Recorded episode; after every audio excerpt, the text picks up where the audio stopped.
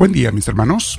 Bienvenidos a nuestros 10 minutos diarios con Dios, con misioneros del amor de Dios. Hoy vamos a hablar y meditar sobre lo que hablan otros de mí, lo que la gente dice de mí. Y es importante que tengamos un concepto claro de qué tanta importancia o no tiene o debe de tener eso y qué tanto me debe o no afectar. Pero vamos a ver qué es lo que Dios dice al respecto y cuál fue el ejemplo de Cristo, de Jesús, nuestro gran Maestro, con respecto a eso, a lo que digan de uno. Bien, vamos a prepararnos sentándonos en un lugar con la espalda recta, tu cuello y tus hombros relajados.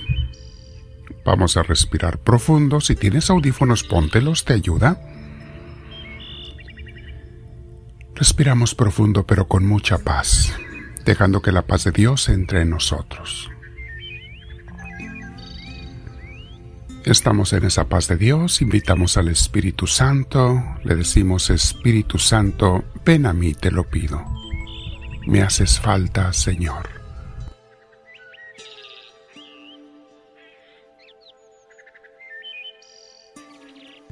Quiero estar lleno de ti, Señor, y ser guiado por tu gracia. Bendito seas, Espíritu de Dios.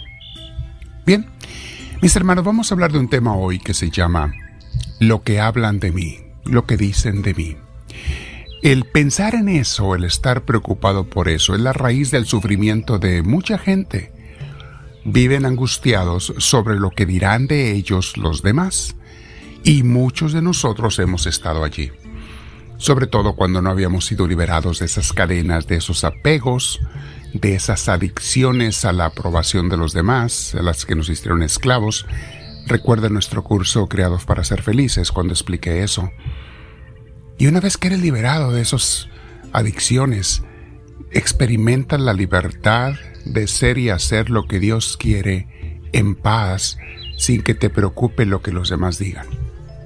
Solamente queremos agradar a Dios por sobre todas las cosas. Veíamos hace días, mis hermanos, que eso es lo que tenemos que preocuparnos, lo que Dios diga de nosotros, no la gente. Hablábamos la primera parte de este tema hace unos días. Y acuérdate que la gente va a cambiar sus opiniones y sus juicios sobre ti, ¿eh? No creas que porque hoy hablan de ti bien, así lo van a hacer siempre. No. La gente puede cambiar su opinión todos los días sobre ti. ¿Sabes por qué? Porque todo depende del ánimo que traigan ese día y también si los complaciste en sus gustos o en sus ideas y creencias o no.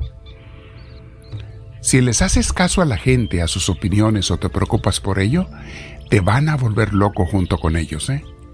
No es manera de vivir.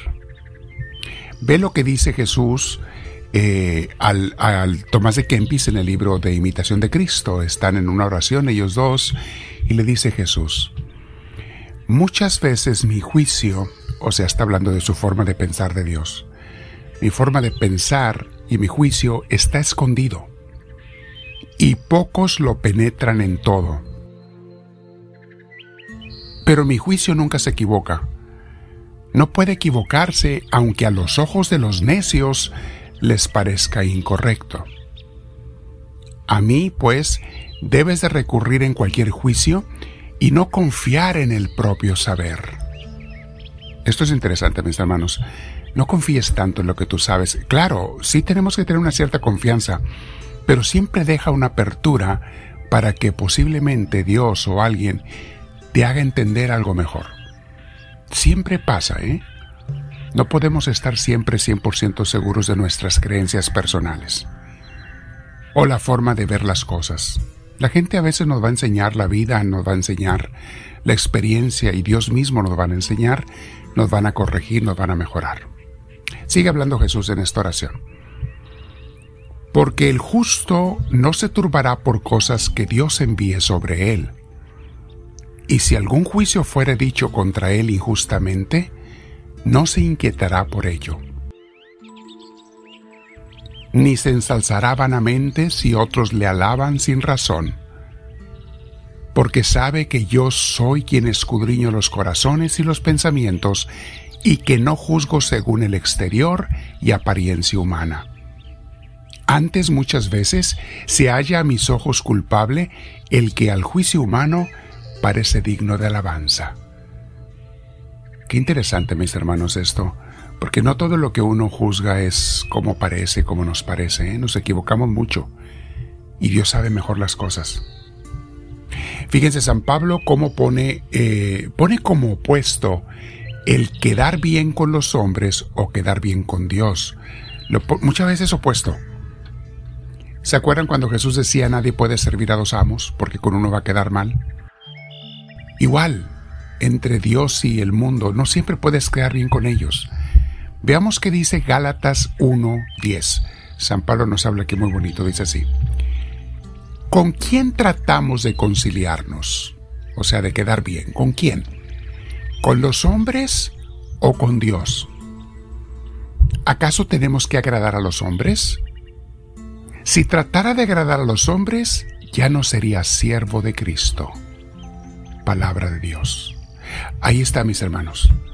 Donde lo pone opuesto San Pablo, no siempre van de la mano, más bien muchas veces son contrarios, el cómo opina la gente y cómo opina Dios cuando dice la última frase, si tratara de agradar a los hombres, de quedar bien con ellos, ya no sería yo un siervo de Cristo. Interesante, ¿eh?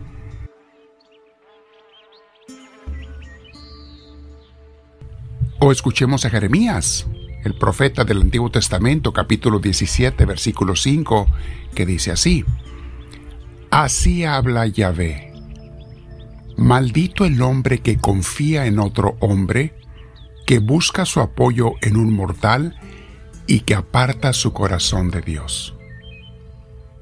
Palabra de Dios. Es una frase muy fuerte, mis hermanos, pero tenemos que poner atención. ¿No es cierto que a veces caemos en ese error de confiar más en personas humanas que en Dios? De buscar primero la ayuda de personas antes que la de Dios. No es que sea malo buscar la ayuda de otras personas, claro que no, pero no les puedes dar más importancia que a Dios. No puedes buscarlos antes que a Dios.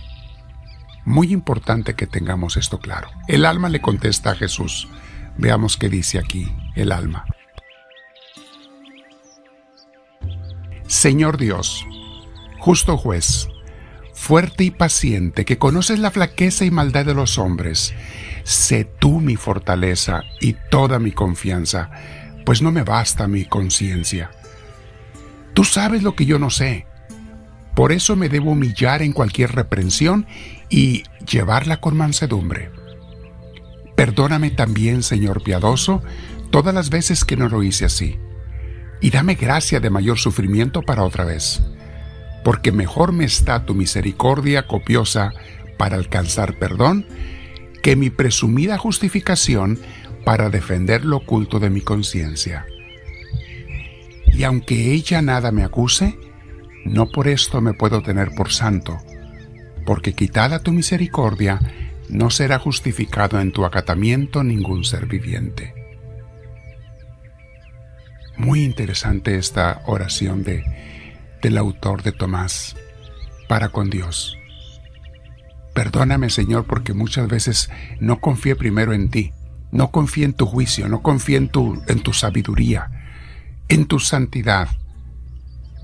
Perdóname también, dice, cuando a veces he querido disculparme por mis malas acciones, o sea, encontrar pretextos es otra forma de decir. ¿Cuántas veces hacemos mal ante Dios y en vez de reconocerlo ante Dios, queremos buscar pretextos para decir que no fue malo, cuando sabemos que sí lo fue?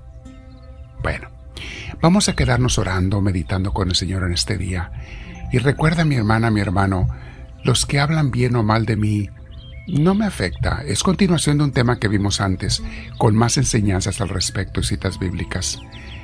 Reléelo, está abajo o reescúchalo y pon tus comentarios. Incluso también tus peticiones para orar por ti si hay alguna necesidad, abajo en los comentarios. Dile, háblame Señor, que tu siervo te escucha.